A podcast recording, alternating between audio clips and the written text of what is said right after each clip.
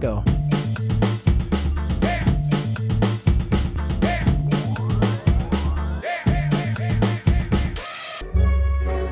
Estamos no ar. Bom dia, boa tarde, boa noite. Mais um Obsessões, episódio 91. Olha onde estamos, gente. Voltamos para a Coreia, Coreia do Sul, porque do Norte a gente não entrar. Então voltamos a Coreia do Sul e vamos falar de um dos maiores diretores, acho que contemporâneos, eu posso dizer assim, que é Park Chan-wook. Tem alguns lugares que falam que é Chan-wook Park, mas o correto é Park Chan-wook, porque Park é o sobrenome, lá na Coreia o sobrenome vem antes do nome. Mas se a gente quiser aportuguesar, é Chan-wook Park. Mas tudo bem, chama de parque, e é, vamos, vamos visitar esse parque hoje. E a gente vai falar mais de um filme que ainda estreará no Brasil em, em janeiro, mas estreou em Cannes esse ano, estreou aqui no Brasil no Festival do Rio, que foi onde a gente viu. Mas tem aí nas locadoras mais perto de você. Fiquem à vontade para procurar se vocês quiserem. Mas a gente vai falar desse cara que é brabo, brabo, gosto muito.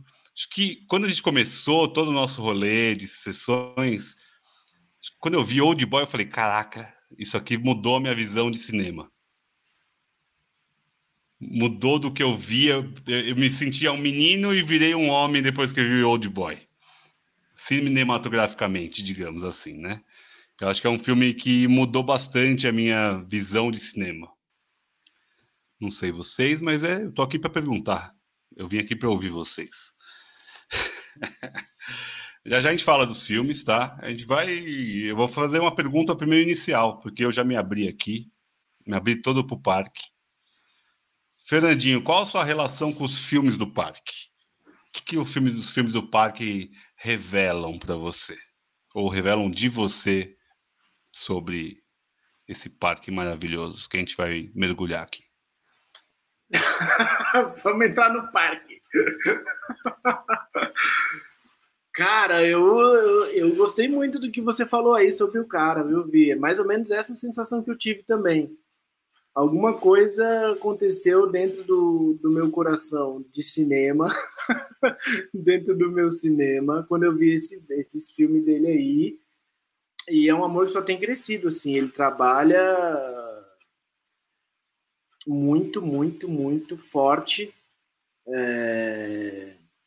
Você vê a atenção aos detalhes, você vê a delicadeza com que ele trabalha, a preocupação com a simetria com o uso das cores, com um, um trabalho de edição assim que é muito foda. Uh, eu acho ele um mestre dos mestres, tá ligado? Um mestre moderno, um mestre contemporâneo. Eu acho o parque muito foda. E concordo muito com o que você disse aí. Eu também me apaixonei por ele e pelo cinema dele de forma geral. É um cinema sempre muito interessante de se ver.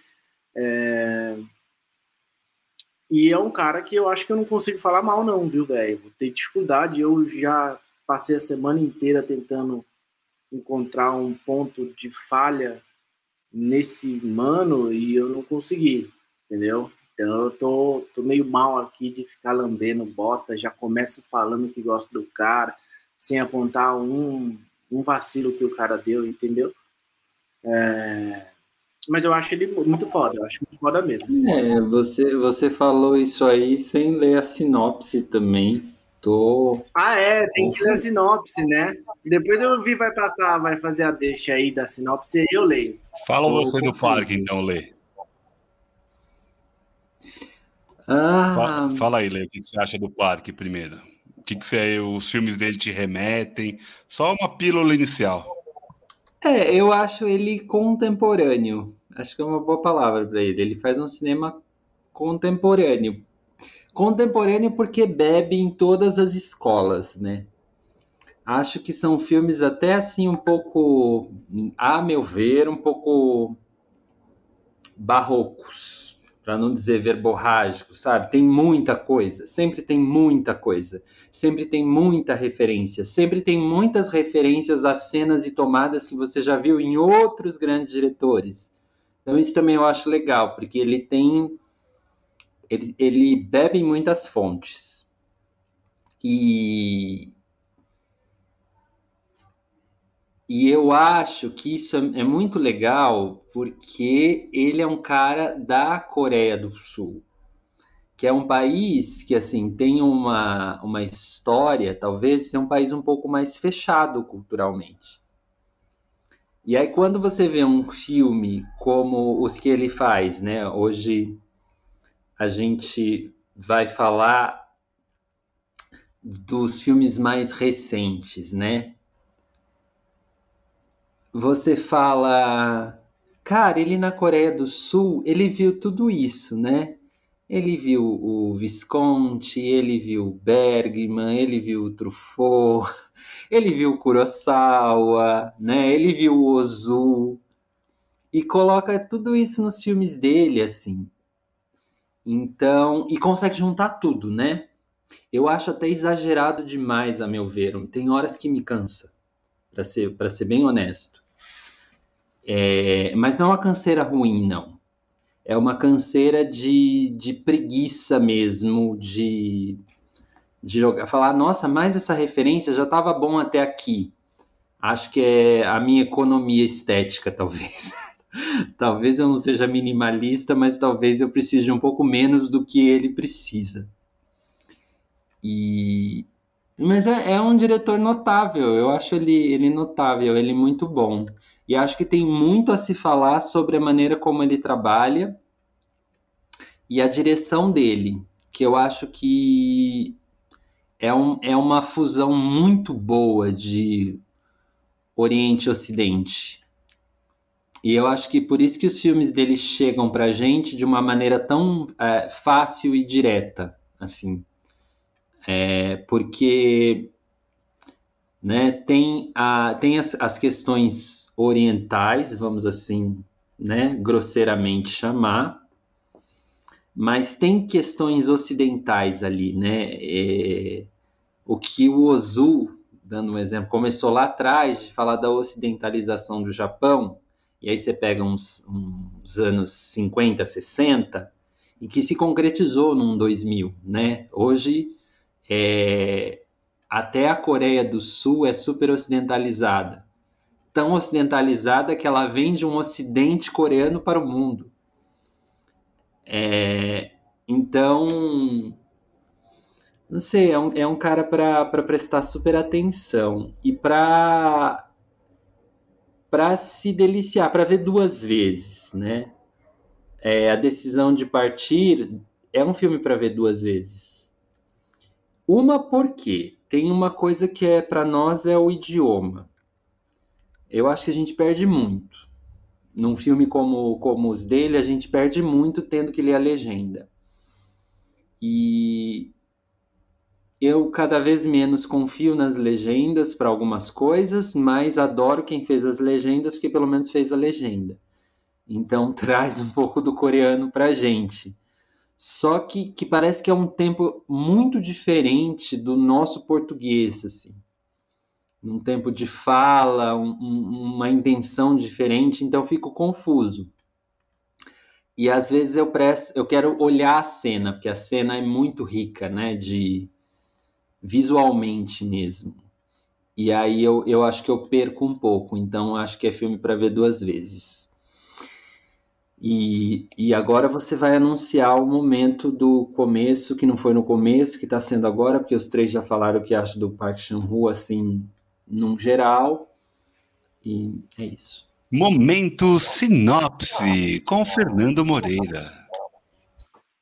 Só uma parte antes. É, o filme é Decisão de Partir, certo?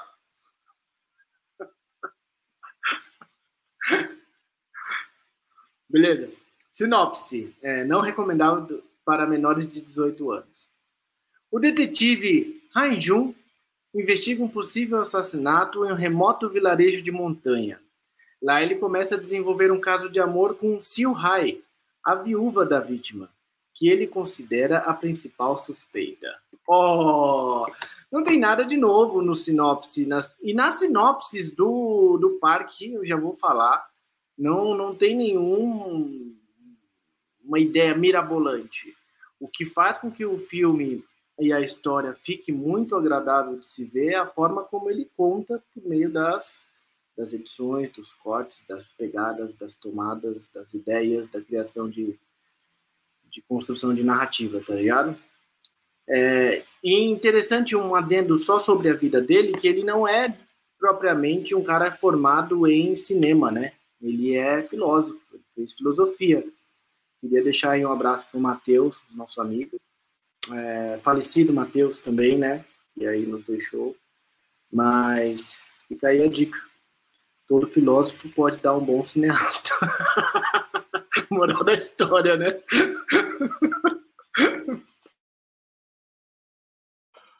Então é isso, Decisão de Partir é o último filme dele, né? Que vai chegar aos cinemas em, em janeiro aqui no Brasil. Mas lá nos Estados Unidos já estreou no MUBI, já está bem, bem aberto. É, vou falar um pouquinho do que eu achei do filme. Eu, eu, o que eu gosto dos filmes dele é que eles têm sempre um plot twist, né? Sempre são filmes. Sempre não, mas os mais famosos são esses filmes que dependem de uma virada ou alguma busca lá para o fim do filme e que vai te prendendo até o fim. E esse aqui não deixa de ser diferente. É, eu entendo muito o que o Leandro falou sobre muitas referências é um cara que trabalha muito visual, né? O visual no filme dele sempre é muito complexo, sempre é muito além da língua, não tenho a menor dúvida. Tem muitos diálogos também os filmes.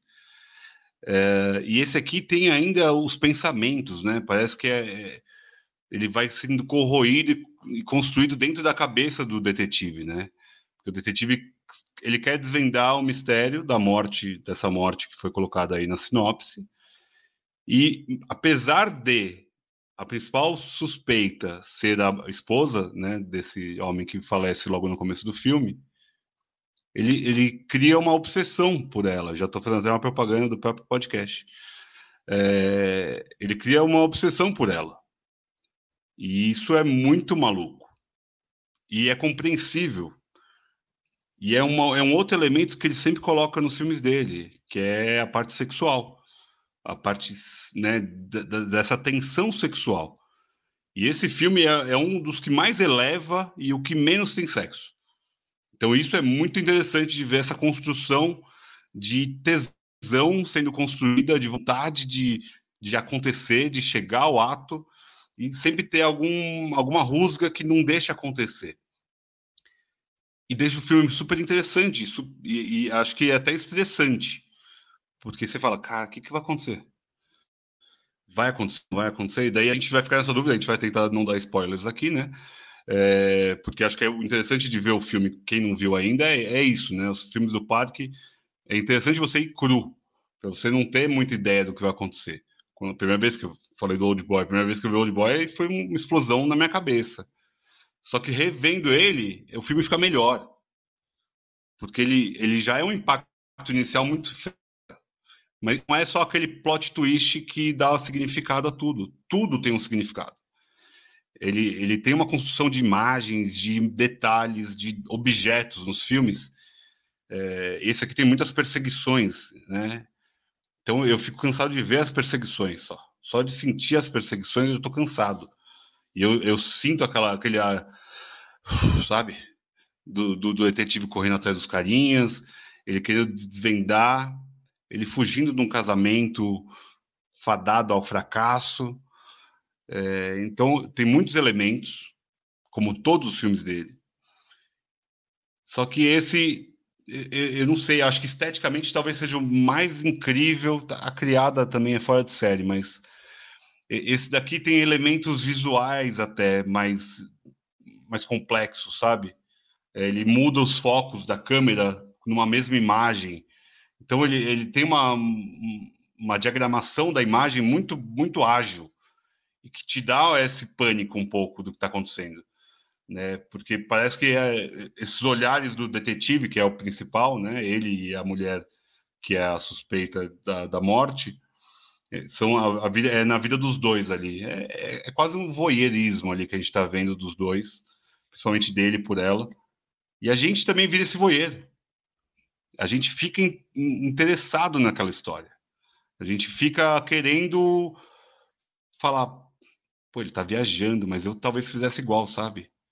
Porque essa mulher tá, tá querendo flertar com ele, ele tá querendo flertar com ela, mas tem todo um, um submundo por trás, que ali até remete à China, ao Japão, antigo.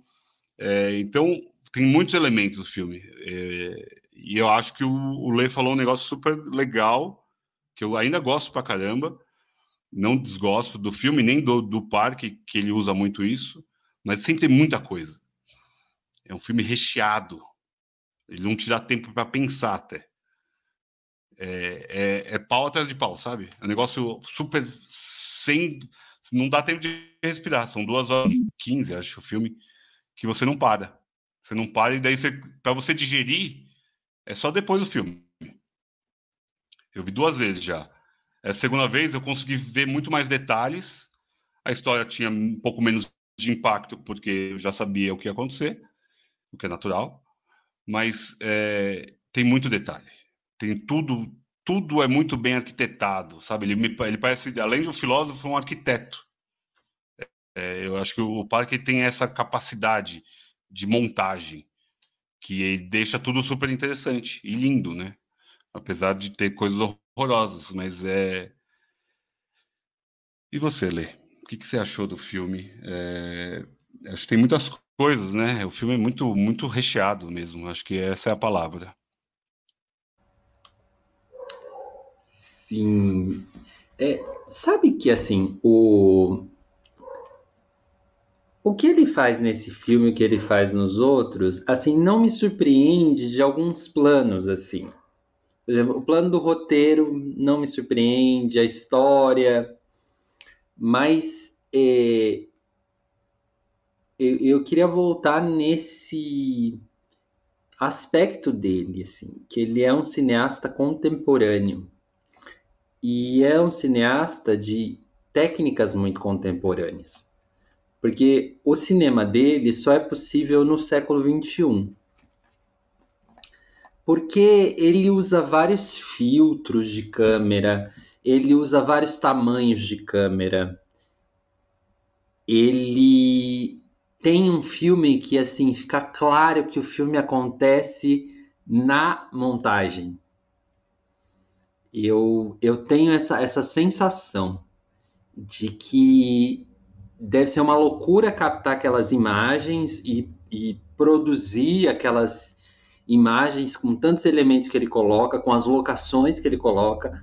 As locações de decisão de partir são, são lindas, porque tem locação na montanha, no mar, é, também tem locação em mansão, ele adora casas suntuosas, né? As ruas, né? As ruas ali das perseguições. Sim, tem cena de perseguição. E aí você fala, ah, já vi isso no cinema? Eu já vi isso no cinema. Mas eu não vi isso no cinema com esses recursos. Sabe? O recurso está muito à mão. Dá, dá para ver que ele usa um monte de câmera pequena. Dá para perceber que ele usa muito drone para fazer a mesma cena. A gente está falando assim de segundos de filmar, de segundos do filme final, assim, e que tem uns cortes muito rápidos.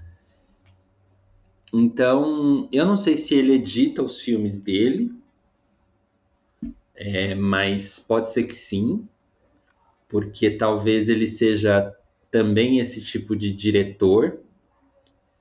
E eu acho que é o que mais me surpreende nele.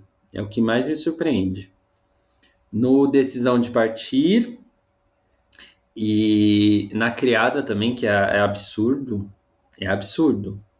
É, é quando parece que casa, assim. É, quando direção de arte e montagem estão muito, muito, muito é, concatenadas, estão muito alinhadas, né? E aí ele produz imagens lindíssimas, lindíssimas, né? Tem, tem closes lindíssimos. Ele é um cineasta que, que gosta de pegar detalhes e os detalhes são bonitos e, e ajudam a contar a história. E tudo isso vai lá para a montagem. Então, assim, não sei, é um, é um filme que, sabe, assim, adoraria ter um storyboard na mão para ver como é. Assim, ah, é assim que ele faz. Porque eu não, não saberia como é esse, esse storyboard.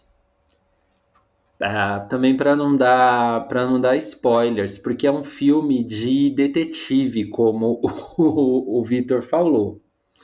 Filmes de detetive tem sempre algo que você precisa ter a sensação de descobrir na hora. Para o filme acontecer para você na hora. O, o spoiler aqui ele é, ele é péssimo. Ele é péssimo. É, é realmente só deixar você curioso para ver o filme. E bom, Fernando, se quiser falar do Park Chan-wook, o que o que você viu a criada, diga-se de passagem, Fernando? Porque eu vou dizer que o decisão de partir, gente, ele não viu.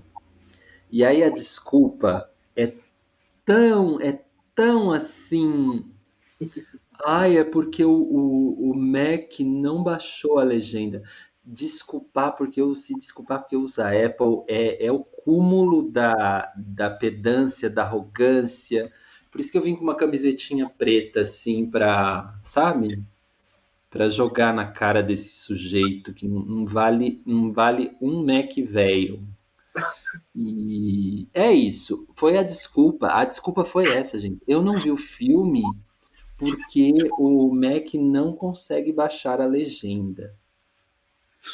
É, é, Comentário. Por isso que a gente ampliou toda a conversa, além do decisão de partir, a gente vai falar do Park Chan-wook como um a todo. Gente vai falar do... Exatamente. Exatamente, Cara... porque o Mac, o Mac não baixa a legenda. Caras, desculpem, é... mas é, foi isso mesmo que aconteceu, eu não consegui. Sim, sim. Olha, olha, ele falou isso hoje, depois das sete horas da noite o filme estava disponível há uma semana atrás. Então, assim, a culpa, a culpa é da Apple, claro. A culpa é do Steve Jobs. Cara, eu não, não consegui ver. Eu queria ter, ter visto muito. Queria mesmo. Que quando a gente combinou de fazer o Obsessões do Parque, eu fiquei super feliz. Porque eu sou muito fã dele. É, desde acho que o primeiro que eu vi foi Old Boy mesmo e depois a, a trilogia mesmo da, da, Vingança. Eu assisti a Criada também e assisti meio a esmo também, porque se eu não me engano ela estava na Netflix a Criada, né? Tava em algum streaming, estava em algum serviço de streaming há algum tempo, não sei se permanece. É, e eu assisti naquela naquela vez assim, sem saber que era do parque, coloquei a Criada eu achei um filme muito bem feito também. Ah, tem um negócio de transbordo de sensualidade naquele filme muito legal, assim, que é, a mulher é ultra sensual, tá ligado? As cenas super sensuais, é, misturado com um pouco de suspense, um pouco de terror, um, um ambiente meio escuro, sabe? o parque tem muito isso no cinema dele, né? Ele consegue colocar, como o Lê falou logo no começo, que acho que é um bom ponto de partida, é que ele é um cara muito contemporâneo e consegue absorver tudo e colocar tudo no cinema dele, né? Então, tipo, a maioria dos filmes dele tem, tem violência, violência é um tema muito recorrente nele, uh, sangue, vingança, é, suspense, sexo, né? É, isso é um, são palavras-chave que meio que definem o, o parque. É, de tudo que eu vi, eu não, não, não, não, não tem nada que eu não tenha gostado, mas eu não vi tudo, né? É, eu estava vendo aqui alguns filmes que eu não vi que foram muito mal mal recebidos aí pela crítica, por exemplo, aquele Eu Sou uma Ciborgue Daí, que é a história de uma mulher que é internada numa clínica de psiquiatria que ela acha que é uma ciborgue e parece que não funcionou para o público. Deu 3.9 no IMDB é, e pessoal meio que criticou. Alguns adoraram e outros acharam muito nada a ver a história. Muito lenta, muito. E ele também fugiu, né? E um filme legal recente que ele tem também é a, o Segredo do Sangue, que ele também foge um pouco do mundo dele, que é, um, é o primeiro filme de, de, do parque em Hollywood, né? É, quem trabalha no filme é Nicole Kidman.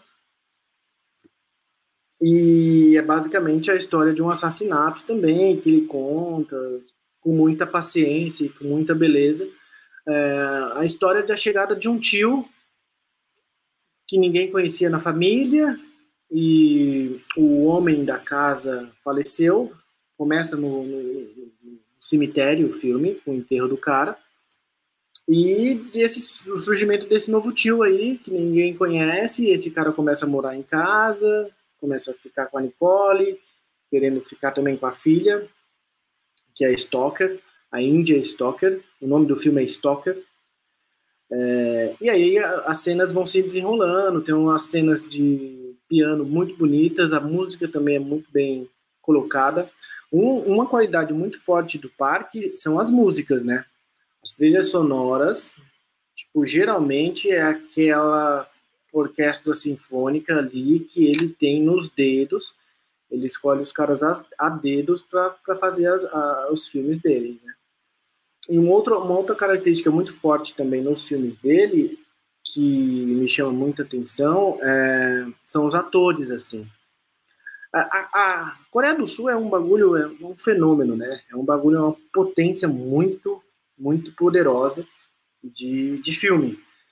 Mas, assim, algumas coisas saltam aos olhos, né? Saltam aos olhos de forma muito clara. Por exemplo, o Mr. Vingança, que é o primeiro filme da trilogia da Vingança, ele tem aquele cara do Parasita, mano. O ator principal da Parasita aparece naquele filme, tipo, 20 anos mais jovem, sacou? É um bagulho muito legal. E tem o Odesu, o do Old Boy também, que é um personagem super forte. As mulheres são personagens bastante fortes. No Lei de Vingança tem uma, uma personagem muito forte. E, e, as atuações realmente são muito boas, assim. Então, música, é, bons atores. Eu não sei, eu acho que a língua tem um pouco disso que o Lê falou. É uma língua que eu, eu, é gostoso de ouvir na real, porque é uma outra sonoridade assim, né? E às vezes a intenção que eles falam não parece ser aquilo que está sendo legendado. Tipo, vou dar um exemplo. Tem uma hora em Old Boy que o cara fala ué, ué. Tipo assim, mas aí você vai ver ele fala e se o e, o e, o não, não, por favor, alguma coisa assim, entendeu? Então eu acho que é uma coisa muito louca. Eu acho que é massa. Eu acho que é massa. Eu gosto eu me divirto com a língua também. É, e mesmo ele tendo ido para Hollywood, isso não se perdeu.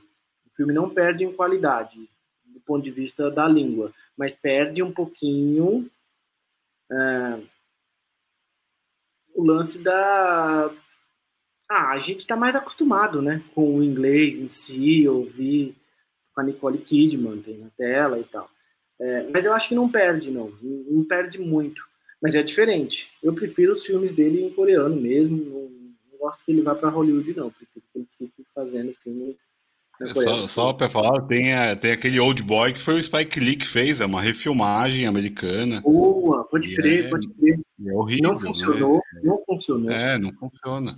E é o Spike Lee, não é que foi qualquer um que fez. Mas é ele faz exatamente o mesmo filme, né? É um pouco é, como. É, acho que a ideia é essa. É só traduzir o filme. É, é isso, é isso. É mais ou menos aquela história do Michael Haneke com violência gratuita, que ele faz o alemão e depois faz o americano, mas as mesmas tomadas, as mesmas cenas com personagens diferentes, assim. Bem feito, mas na boa, sei lá, não precisava. Na minha opinião, mesmo sendo Spike, mano, podia passar sem essa, tá ligado? Porque eu assisti até metade e parei. Falei, mano, não vou trocar o original por isso, tá ligado? Faz sentido nenhum. Boa. é, não faz sentido mesmo. É, como eu falei, pô, eu sou fã dele, porque tudo que eu vi eu achei sempre muito incrível. É, a trilogia é muito boa, muito bem construída. Acho que Old Boy é o melhor dos três, é, porque é uma história mais impactante, cenas mais icônicas, é, é, mais relevante, parece, não sei. Pelo menos. E também tem o afeto que eu falei, talvez tenha sido o primeiro que eu vi dele, e daí ficou comigo, sabe? É, é um filme que eu carrego, ó, esse DVD deve ser da, da época que a gente comprou lá atrás, na, na porra toda. E eu, esse aqui, não, não largo mão. Porque é isso, é um afeto, né? É um filme que foi marcante para mim. Então, é, o Old Boy tem cenas que são. todo mundo lembra. Seja aquela cena, sei lá, do corredor, o cara comendo o polvo, cortando a língua. Então, tem cenas que são chocantes, e ele é um cara que faz cenas chocantes, e, e, e nunca me parece que é gratuito. Eu acho isso muito incrível. Porque normalmente, quando é, tem violência muito expositiva, é, fala, pô, não precisava, né? Pegou pesado, né? Uma coisa que às vezes o Tarantino me incomoda, sabe? É, eu gosto do Tarantino, também acho ele um cara super criativo, mas às vezes eu acho, pô, pesou a mão, sabe? O Parque nunca para mim pesou a mão. Você pega a Criada, que é um filme hipersexualizado, nunca me parece um filme expositivo demais.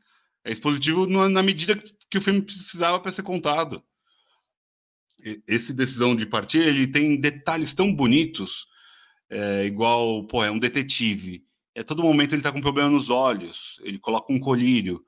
Então é, é, é, é sutil o negócio, sabe? É uma sutileza que pode até às vezes falar, puta, mas é, uma conexão meio óbvia, né? Colírio, detetive, ele precisa enxergar além. Mas, cara, no filme ca cabe tão bonito. É, só, só uma questão que eu, agora eu quero levantar uma polêmica. Já que estamos aqui, vamos levantar uma polêmica, né? Tá, tá muito flat, tá todo mundo gostando, tudo mais, mentira. Mas é, o, o Decisão de Partida é, um filme sobre traição sem traição. É, é uma impossibilidade de consumar uma traição. Basicamente, é, sem entrar spoilers, né? Mas tem, tem, tem esse momento do filme. E daí fica sempre uma, uma questão sobre pensar em trair é trair, porque há uma culpabilização sobre isso ali no filme. Não, eu tô falando sobre o filme, o Leandro vai embora, ó, ninguém quer se comprometer só porque eu sou o único solteiro dos três. Mas tá bom, vocês não querem falar sobre isso, a gente não fala sobre isso. Mas eu acho que o filme ele, ele suscita essa dúvida sobre, sobre isso, porque é uma questão ética também, e também é uma questão cultural. Porque se fosse aqui no Brasil, foda-se. Mas a gente sabe, sei lá, o japonês tem negócio da honra, e daí o coreano tem essa base, e no filme mostra muito essa base sobre a, a invasão é, japonesa na Coreia, que tem uma história ali atrás. Então, eu acho que também tem uma questão cultural. O Fê tem a base japonesa da família dele, ter morado lá. É, não sei se ele conheceu coreanos ali no Japão, se ele pode falar algo sobre Coreia ou sobre é, esse tipo de relação Japão-Coreia, é, porque tem um dos filmes do, do, do parque, depois eu lembro o nome, conta exatamente sobre a separação das Coreias, né? E é um filme tão terno sobre isso. É, faz muito tempo que eu vi, mas a minha memória é que era um filme super terno, não tinha essa tensão bélica que hoje a gente ouve sobre a Coreia do Norte e tudo mais. Parecia mesmo que era algo sobre. São dois povos diferentes, vamos dividir. É, vamos cada um ter o seu próprio território, sabe?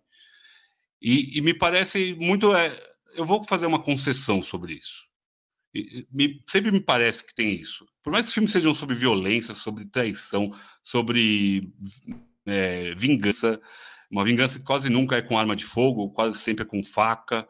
É, mostra até no Decisão para Partir o, policial não tem uma arma, ele não sabe nem atirar direito. É, tem até uma cena muito legal que ele pega tipo uma luva de, sabe, de açougueiro, para não se cortar com a briguinha de faca, briguinha. É, muito louco, né? Mas eu, eu, eu, sinto que tem essa, essa ética por trás. No Mr. Vingança também tem é uma relação de dois irmãos e o cara vai fazer de tudo para salvar a irmã. É, é, eu, eu, sinto isso, sabe? Que tem que tem um limiar entre o que eu posso e o que eu não posso fazer. Até o, qual é o meu limite? Então, por isso que eu quis trazer o negócio da traição, porque o filme tem esse, esse local, mas é mais nesse momento. Não é sobre a traição homem mulher, é mais a lógica da traição como um todo, que eu acho que me parece algo muito cultural mesmo, de fato. Não, não algo mundano, digamos assim, igual a gente ocidentais estamos mais acostumados. É, é, é mais nesse caminho, não no caminho homem mulher. A minha, a minha indagação sobre. E, e, acho que todos os filmes acabam caindo um pouco nisso, sabe? Nessa dúvida. É, até onde eu posso ir? Levantei. É, falei que era polêmica. Contemporizei demais para fazer uma polêmica, mas tá bom. Cara, é, embora eu não passe de um animal, eu não tenho direito de viver. Você falou uma parada muito foda. Essa frase é do Old Boy, né? E tem esse. Eu não tinha pensado nisso até hoje, porque você começou muito mal, né? Provocando a gente com pensar em trair é trair. Mas depois você conseguiu ali. Eu entendi, Vi, eu entendi. Como eu nunca tinha pensado nisso ainda, eu ainda não sei. Eu ainda estou em dúvida. Mas de fato tem um ethos, né? Tem toda uma ética em todos os filmes dele em que existe uma mancada que foi feita e, e, e aí você tenta resolver, tenta desfazer a merda que você fez. Porque você queria fazer uma outra coisa. Por exemplo, seu, o, o Mr. Vingança é isso, né? Os dois irmãos, uma precisa de um rim, aí o cara vai lá, tenta sequestrar a filha de alguém para pegar dinheiro para comprar o rim para irmã. E dá merda. Né? Old Boy é um cara que ficou preso 15 anos, sem saber porquê, é solto e vai atrás do cara que prendeu ele. Só que ele tinha feito uma merda antes, o cara era um bosta. É, e, e, em algum momento eles buscam uma redenção, né? Todos os, os personagens desses filmes, assim. Então eu acho que não é uma coisa, não é uma coisa brisa sua, não, não me parece ser brisa sua, não. Tem isso mesmo, Vi. Eu nunca refleti muito sobre isso, tá ligado? Primeira vez que eu vi alguém falando sobre isso, mas de fato, mano, isso aparece, pulula ali nos filmes dele de forma muito clara, tá ligado? Eu não sei, você tem alguma coisa a dizer sobre isso, Lê? Você viu isso? Que, você entendeu a problemática do Vitor, que ele tentou dizer? Eu acho que eu não entendi nada. Mas eu vou tentar, assim, falar sobre. Ah, sabe o que, o que soa? Sabe essa coisa de canto da sereia? Eu, eu sinto que é um, é um pouco isso no, no Decisão de Partir, porque o, o, o, ele começa com a pensar em trair é trair. Eu acho que. Não, não sei, não sei se a pergunta cabe. Porque. O que acontece ali é um jogo de sedução que pode dar em alguma coisa que é uma, é uma traição, mas eu, eu sinto como, como um, um canto da sereia, porque é absolutamente perturbador para esse cara que pode cair nessa traição. E, e essa perturbação, talvez ela não fosse a mesma se o fato estivesse consumado porque eu acho que é isso que, que cria a tensão e o tesão muitas vezes, né? É não consumar o que você poderia consumar. Porque quando você traz para a realidade e você tira toda essa aura romântica, ideal, ou essa aura do desejo, você às vezes cai na real.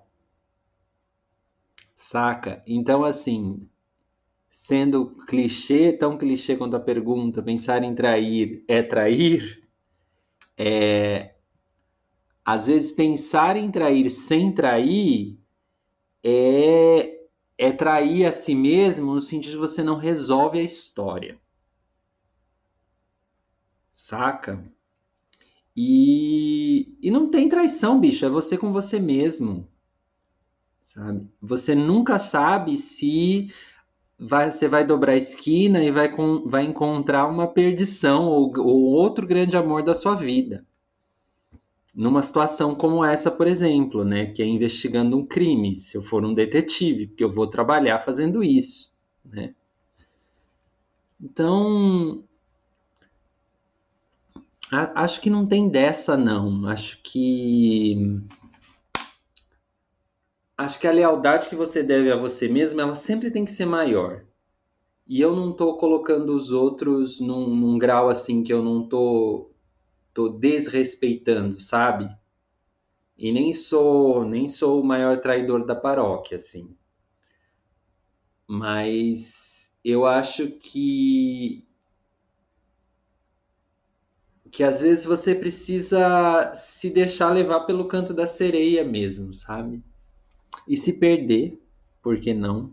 Isso isso que move as histórias, né? Porque o, você, vem, você pensa numa sociedade como a que parecem que eles vivem, e que também é uma sociedade mais ou menos como a nossa, no sentido de que o casamento, essa união, ela tem muito valor, e as pessoas se martirizam pelo valor social que essa esse laço que eles construíram ou fizeram tem ali para aquela sociedade e vão vão esquecendo esse indivíduo, né? Assim. Então, às vezes, ir atrás desse canto da sereia é, é também se despir um pouco do que construíram para você. E você sente em filmes. A gente está falando de um filme coreano, mas vou, misturar um pouco o caldeirão, né? em filmes japoneses, em alguns filmes até chineses, essa questão da família é sempre colocada ali.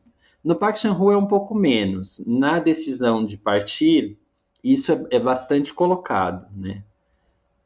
Porque essa tensão que ele sente vai começando a criar nele problemas de saúde e que talvez não se revertam. Então, daí, eu falo, se ele consumasse o negócio, ele resolvia. Era uma noite de foda e acabou, sabe? É, é a minha impressão. A minha impressão é que a gente complica. E eu acho que eu não respondi nada. E a gente fugiu total do, do filme, gente, porque é um filme muito bonito. Com... Não, mas é, é, eu acho que era mais um olhar como um todo mesmo para o cinema do, do parque, porque eu, eu senti essa conexão, sabe? Talvez a criada menos, porque tem uma base feudal ali, né? Ainda sobre japonesa. Então, eu, eu, me sinto, o que eu sinto é que essa Coreia contemporânea que a gente vê no cinema hoje, ou do Bong Joon-ho, ou do Parque, né, esses são os diretores mais marcantes atuais da, da Coreia, é que apesar de a gente estar vendo um filme contemporâneo, super atual, tem a base histórica da, da Coreia. Não tem como não ter, igual qualquer filme de qualquer país, de qualquer lugar do planeta. Sempre vai ter um, uma base. E eu, e eu, sinto que tem essa dúvida sempre. Essa dúvida é mais colocada nos filmes, pelo menos que eu sinto, do, do parque que eu estou falando aqui, é, por conta, talvez, dessa criação. É um, a Coreia tem 50 anos, né, 60 anos, é um, é um país super novo. Se a gente fala que o Brasil é novo com 500 anos, a Coreia é, é um bebê. Então, é um, mas é um bebê com vários pais, né? Então, é, é me sinto que é meio que um apagamento ou uma uma criação nova, sabe? Uma criação nova de um país, de, um, de uma cultura ou mesmo de uma moral uma moral própria coreana, de fato. Então é, é, é um pouco é, essa visão que eu estava falando, sabe? Não a visão moralista, ética, socrática, sabe? Não é algo assim. É algo que eu, eu, eu sinto que é um embrião de um país que já está grande, já está famoso, já é top PIB, é, já tem todo esse, né, que a gente fez o episódio todo sobre a força da Coreia na cultura. É, eu sinto que é mais nesse caminho a minha percepção, sabe? Mas não moralista, nunca moralista. porque ainda de vingança, né? A gente está falando sempre de morte, de, de fazer o mal para fazer o bem, mas daí sempre fica essa dúvida, é sempre muito dúbio os filmes do, do parque. E esse é mais um, o Decisão para Partir é mais um. É, então é, era mais nessa, nessa cabeça. É, e, e, uma das coisas que eu sabe, acho uma coisa filme... nova, crua. É, é, é, esse é o, é o filme. Uma das coisas que acho que o Fê falou, e nesse filme Decisão de Partir tá bem legal, é como ele, ele centra a história nos personagens, né? Porque o, os tipos são muito bem construídos e, ao mesmo tempo, eles te surpreendem porque sempre tem um, um uma reviravolta na história, né? Sempre tem. E o, o personagem principal, que é o detetive, você falou em obsessão, né? Que ele, que ele ganha uma obsessão, porque ele tem uma obsessão pelo trabalho. E, isso traz é, essa, essa, característica do personagem, essa identidade de que a coisa que ele está mais colado o tempo todo, que faz muito sentido para ele, é o trabalho, né? A, você vê que ele não tem muita ligação com a família, que ele vai lá de vez em quando, né? Ele está sempre é uma pessoa que trabalha longe de casa e que vai para casa nos finais de semana, pelo que eu pude entender que vê pouco a esposa, né? Que tem esse papel de, de provedor e trabalhador e que se envolve demais com o trabalho dele. E aí, em algum momento do trabalho dele, ele se envolve tanto com aquela situação, com aquele caso, que gera essa obsessão, como, como o Victor falou no começo. Então eu acho bem interessante, eu acho, eu acho bem interessante essa esse drama psicológico que tem no, na decisão de partir, que eu, por exemplo, não vejo em A Criada. Em A Criada eu vejo assim, é, aquela coisa do, nossa, ela fez isso porque ela estava de caso pensado com isso, esse fez isso porque estava de caso pensado, então é, é é esse jogo de intriga e de mentira, né? Que tem também no, no, no Antes de Partir. Eu tô falando o nome do filme certo, né? A Decisão de Partir. Por que eu tô com Antes de Partir na cabeça? De partir. Decisão. A Decisão de Partir. Muito obrigado. Mas que aprofunda no, em, em algumas questões psicológicas.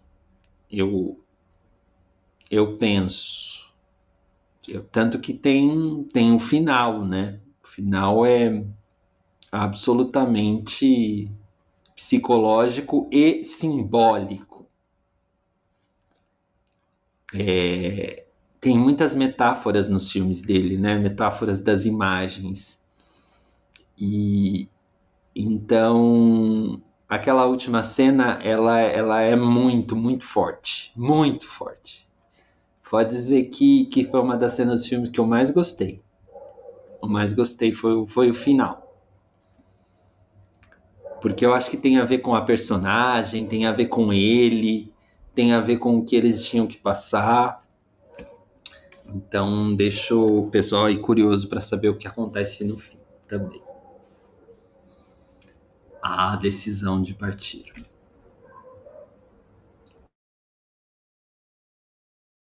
Tem uma, uma coisa, na, eu estava olhando aqui a filmografia dele, meio que no tempo, sabe? Desde quando ele começou a fazer e tal. Ele não tem muitos filmes, não. A gente conversou a semana passada do Woody Allen, né? Os, vocês meninos falaram algo em torno de 50 filmes, 60 filmes, né? Muita coisa, muita coisa. Ele tem bem menos que isso, ele tem talvez 20, alguma coisa assim. E uma coisa que me, me chamou a atenção aqui é, é, que ele muda um pouco né, o estilo de cinema dele. E tem vários outros, desde 92 tem filme, ele vem fazendo filme, mas ali na, na década de 2000 ele faz a trilogia, da Vingança, que a gente comentou aqui.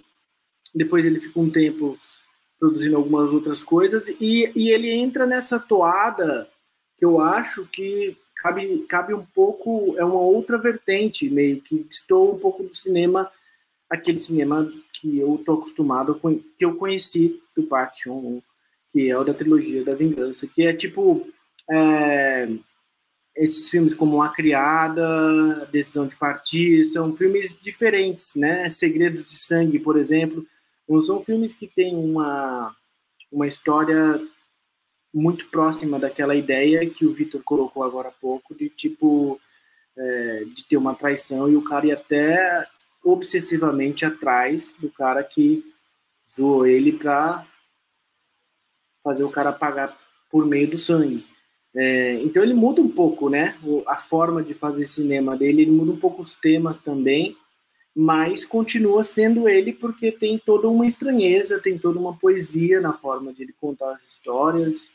É, e tem um filme aqui que eu não sabia que ele tinha feito, tá em inglês o nome, que é Thirsty, acho que é de sedento, sede, sede ou não sei, sei o que é. Vocês chegaram a ver esse filme?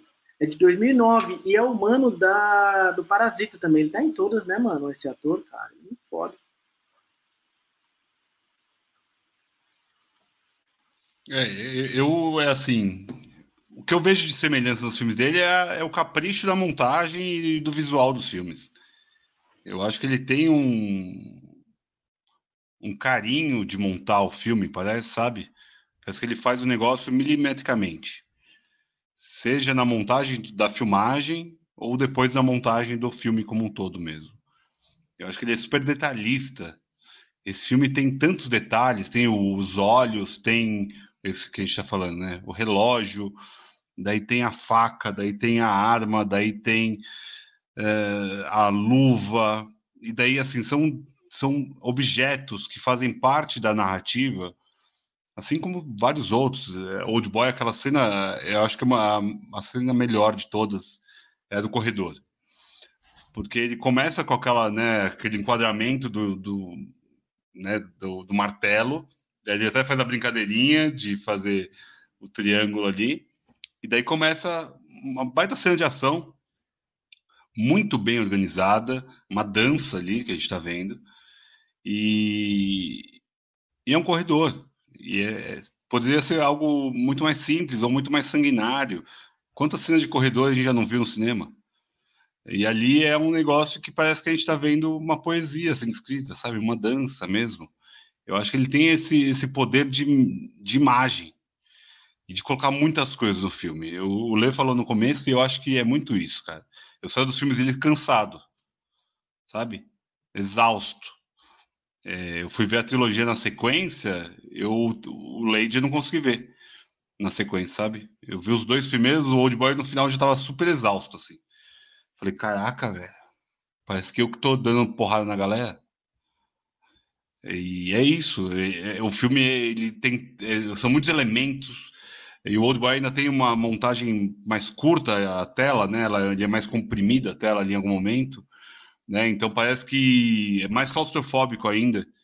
Então eu acho que ele sabe dosar muito bem. Esse decisão de partida, ele tem tem horas que tá tipo, tô olhando para trás, aqui é a cabeça da pessoa. Tô olhando a mulher aqui. E daí do nada ele muda isso aqui, cara. É, tipo, é, são centímetros pro lado, num corte brusco. Você fala, caraca, parece que eu pisquei. Então, é, são, são minúcias do filme que deixam ele mais gostoso, sabe? Mais intrigante, porque você fala, mas será que esse olhar é, sou eu mesmo? Eu pisquei e eu não percebi, daí você começa tipo a, a olhar detalhes, sabe? A mosca, onde ela para, aonde a formiga está andando, porque tem, tem esses, essas, né, esses detalhezinhos no filme que quem não viu ainda vale super a pena ver, que precisa ser visto, porque realmente é, é intrigante. Você pode nem gostar, tem gente que eu vi, Lê, você falou sobre o final, que não gosta do fim. Acho o fim agridoce, um fim expositivo até. É, eu, eu, pelo contrário, eu também achei talvez bem cru e também com muita simbologia naquilo tudo, sabe? Que o filme ele, ele aborda é um filme sobre detetives, mas não é só sobre isso. Eu acho que o sobre detetive é um pano de fundo. É, é algo Hitchcockiano, vai. Eu, eu senti muito Hitchcock ali no, no filme sobre as abordagens, sobre o obscuro, sobre o flerte, sobre o voyeurismo. É, então eu senti muito do, do, Hitchcock no filme, sabe? E acho que o final é o final mais pulsante, assim, sabe? Mais real, mais humano, talvez. Mas também pode ser super onírico o negócio, sabe? Dá para viajar. Eu, eu adoro filme que dá para viajar. Eu acho do cacete. É, e o parque. Vamos fazer uma rodada só. Qual o melhor filme do parque para vocês? Fala aí, Fê. Antes, antes do top. Ou a gente pode falar mais também, mas eu só pensei nessa pauta. Bom. Cara, eu vou colocar. Eu não vou ficar de Old Boy, não. Eu vou de Mr. Vingança, porque é o primeiro. É... Quando eu reassisti agora essa semana, eu tive a impressão muito, muito, muito, muito boa do filme. O cara já meio que ele começa com a trilogia mandando muito bem, assim, sabe? Eu achei um filmaço. É, tem muito do lance de tipo de pessoas em, em, vivendo em, em, situações limites que tentam dar sua forma de dar um jeito, só que esse jeito dá tudo errado e elas têm que resolver isso, sabe? É, então, Senhor Vingança, sim, é, simpatia, simpatia pelo Senhor Vingança, né? No nome completo do filme. Eu colocaria esse como mais emblemático para mim. É, eu tô pouco pouco ainda no cinema mais próximo dele. Eu gosto dessa, dessa época ali de 2000, que eu acho que ele estava bem inspirado, sem, sem, sem perder qualidade, né? Ele não perde muita qualidade ao longo do tempo, não. É sempre, bom, é sempre um bom exercício o parque, né? De cinema. E você, Lê? Eu, eu indicaria a criada pela pela direção de arte. É, eu acho que dos filmes recentes é, é, é, um dos mais bonitos, assim, de longe, assim. Porque ele traz, é, é, eu acho que é também uma questão de gosto pessoal, porque ele traz umas estéticas que eu gosto e ele mistura, né? Que ele fala, nem no Japão tem uma casa como essa, que tem uma parte da casa que é inglesa e outra parte da casa que é japonesa. E aí ele, ele mistura estéticas da Inglaterra do fim do, do 19 com o Japão do fim do 19. E aí você vê esse Japão chegando num, numa França, assim, porque em algumas cenas, algumas cenas elas parecem pintadas, né, assim. Aí você percebe que realmente não é, não é mentira que os impressionistas beberam na estética japonesa, porque tá, tá muito ali. E eu gosto da cena simples, sabe? Nossa, eu, eu piro, piro naquelas perucas, naqueles kimonos, nos figurinos, no cuidado do filme, assim. É um filme nossa, é um filme lindíssimo, lindíssimo. Acho que por isso que eu, que eu indico. Porque é o, é o que eu falei, eu não, eu não, ele não me pega pelas histórias, não. Ele me pega muito pela, pela maneira como ele filma, muito mais pelo, do que pelo, pela densidade da coisa, sabe?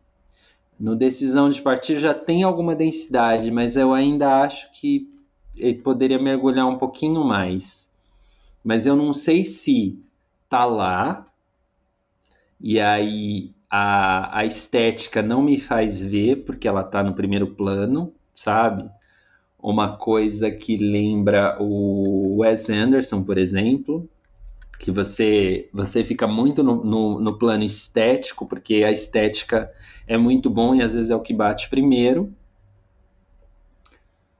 Mas eu acho a criada assim um feito cinematográfico. Por isso eu indico. Olha, eu também ficaria com a criada, viu? Mas só para não repetir, por tudo isso que o Lei falou, eu vou falar do Old Boy, que acho que o Old Boy é icônico, é marcante, é histórico. Mas eu queria falar que talvez o Decision to Live, o Decisão de Partida, é Tá, tá, tá lá em cima também, sabe? Acho que ele vai um grande clássico é, contemporâneo rapidamente, assim, sabe? Uma coisa, sei lá, a gente viu Drive My Car, que a gente comentou aqui recentemente. É um filme que também já é marcante, já é marcante, é histórico. Não é um parasita, porque parasita é fora, de, fora do comum, ali é um, né? É, fez história, não só por ganhar o Oscar, mas é um filme que é dinâmico, é ágil e tem uma estética que todo mundo gosta. Tem, tem esse problema, né? Querendo não, os filmes é, asiáticos não é um problema, mas é uma característica nossa ocidental. Acho que o problema é nosso, não é do filme. De a gente não está acostumado, tanto com a língua quanto com a amorosidade, com o tempo.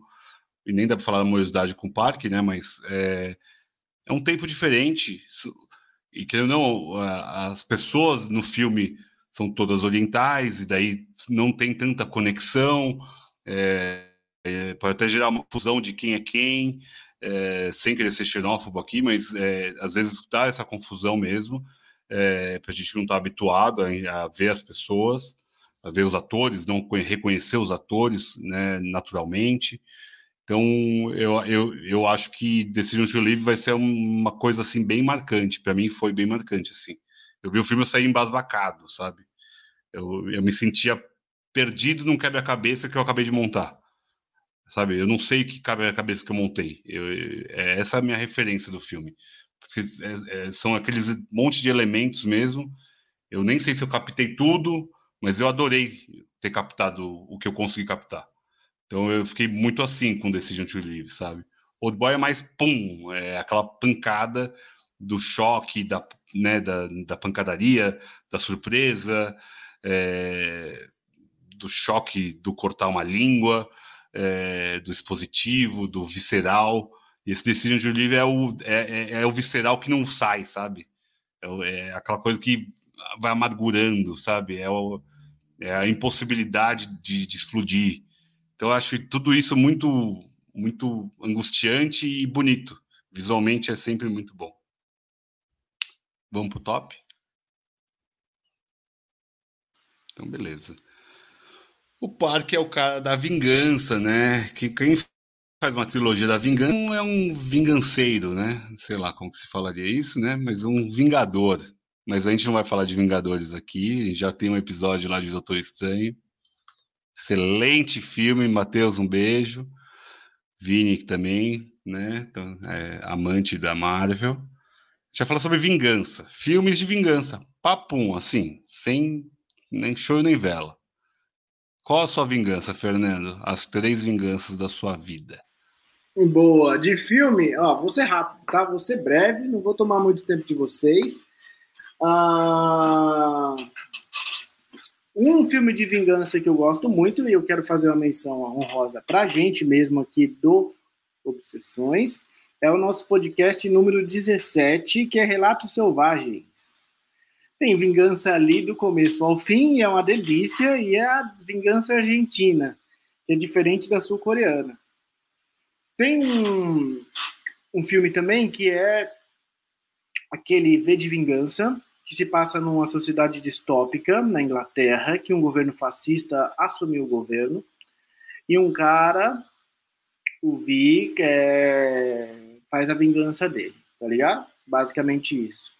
É um anarquista e, por meio de atos terroristas, ele tenta provar que é, o governo é, governo ditatorial só pode cair através da violência, então por isso esse ato de violência também. Então, V de Vingança com a Natalie Portman, Relatos Selvagens, e vou citar um brasileiro, que é Faroeste Caboclo, que é um filme inspirado na música, né, do, da Legião, em que João João de Santo Cristo sai lá e vai para Brasília e tem que se fretar, acaba se vingando do Jeremias, o traficante de renome que ele conheceu por lá. Então são esses três filmes aí que, de, de uma certa forma, sempre tem vingança no meio. Vingança é um tema muito legal, muito humano, né? Muito, diz muito sobre a gente. Gosto bastante desse tema. Gostaria de me vingar de mais pessoas. Cuidado, Matheus. É... Vou eu, né? O que o Leandro vai, vai falar as vinganças georgianas daqui a pouquinho. Então vou eu mesmo.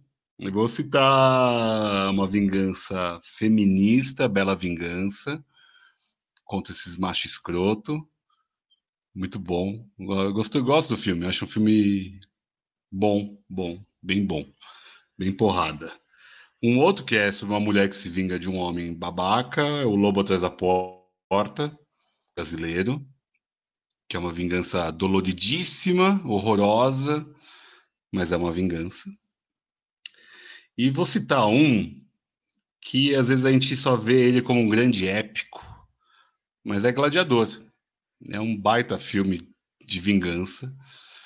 É, que acho que é um filme que vale a pena a gente depois em algum momento revisitá-lo, porque eu, eu, nossa, eu, eu acho que eu detesto esse filme. É, vamos, hum. vamos revisitar para a gente falar mal, foda-se. É, pode ser que eu veja de novo e goste, mas na época do hype do filme, nossa, eu falava, gente, o que, que o pessoal vê nesse filme? Isso tudo bem. É, mas é um épico, é um filme grandioso, né? Visualmente é grandioso. E é uma história de vingança, basicamente, lá na Roma antiga, nem sei se é Roma, mas sei lá. Lá, lá no, no tempo que o pessoal usava aquelas roupas horrorosas. Nem sei se é Roma, é ótimo. É na época da Roma antiga, eu nem sei se é Roma, sei que é antiga. Roma era tudo lá, Roma roubou tudo de todo mundo, então é, tudo, é, tudo era Roma ali. Tudo é Império Romano. Você, Lê. Por aí. É, muito bem, Vitor. Você falou três, Vitor? Repete aí pro pessoal anotar o Gladiador. Bela Vingança, Bela Vingança, O Lobo Atrás da Porta e Gladiador. Isso, muito bom. Eu vou fazer uma homenagem ao Vitor, que Almodóvar tem belas vinganças, né? E, então eu vou citar a pele que habito. Que eu acho uma vingança assim. Nossa, eu falo. Como, como pode ser tão, tão, tão assim maquiavélico, né? A vingança inspira, né? Nossa, eu, eu um dia eu quero desejar vingança, assim, porque realmente eu vou estar assim na minha melhor imaginação, provavelmente. E a pele que habito é, é uma vingança muito boa. Então, a pele que habito, para citar Almodóvar. Tem uma vingança recente e que foi injustiçada, inclusive, também por, pela academia, e que eu preciso citar, Vini. Vini estava conosco nesse dia, que é o Ataque dos Cães. Que é um, é um filmaço e é uma vingança ali milimetrada, é, é incrível. Filme muito bom, né? O Ataque dos Cães. Dá até vontade de ver de novo, só de citar. Uh... E eu vou citar uma sessão da tarde para finalizar, que é o filme Ela é o Diabo. Vocês lembram desse filme?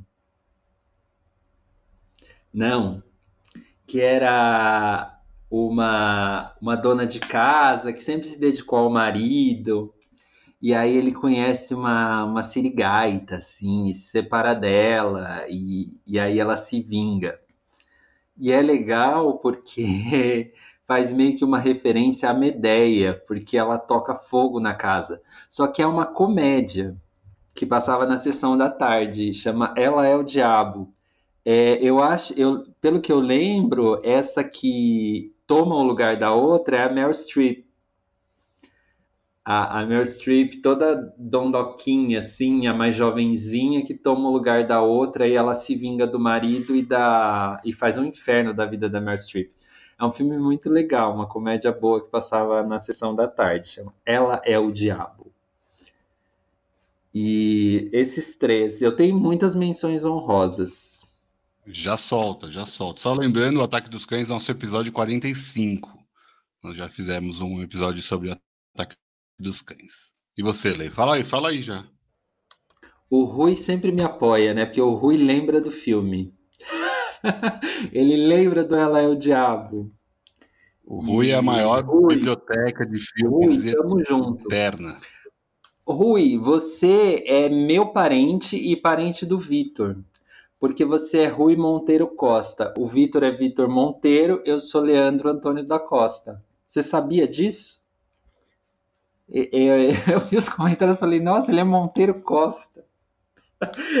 Seria o meu filho com o Vitor. Aí a gente dá os nossos sobrenomes e fica o Rui. Né?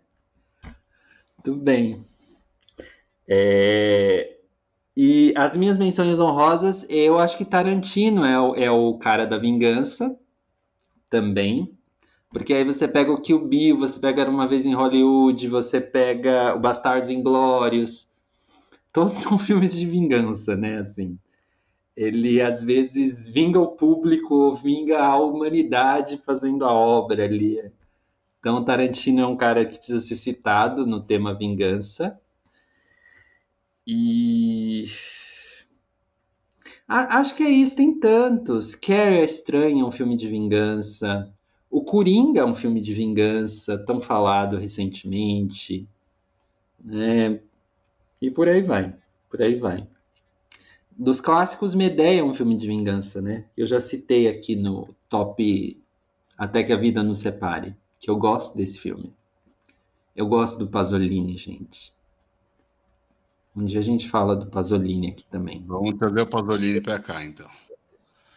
Ó, o Vini citou Animais Noturnos, o Rui citou Ben-Hur, que o Bill foi citado aqui também. Então são filmes que estão aí, né? Tem Django Livre também, é um, é um filme de vingança.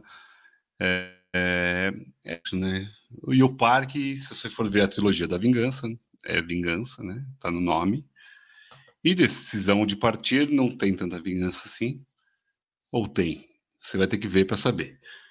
Mas é isso. Nosso episódio hoje se encerra. Eu agradeço Fernandinho, Leandro, eu sou o Vitor. Muito obrigado a quem esteve aqui com a gente aqui hoje, quem está ouvindo até agora.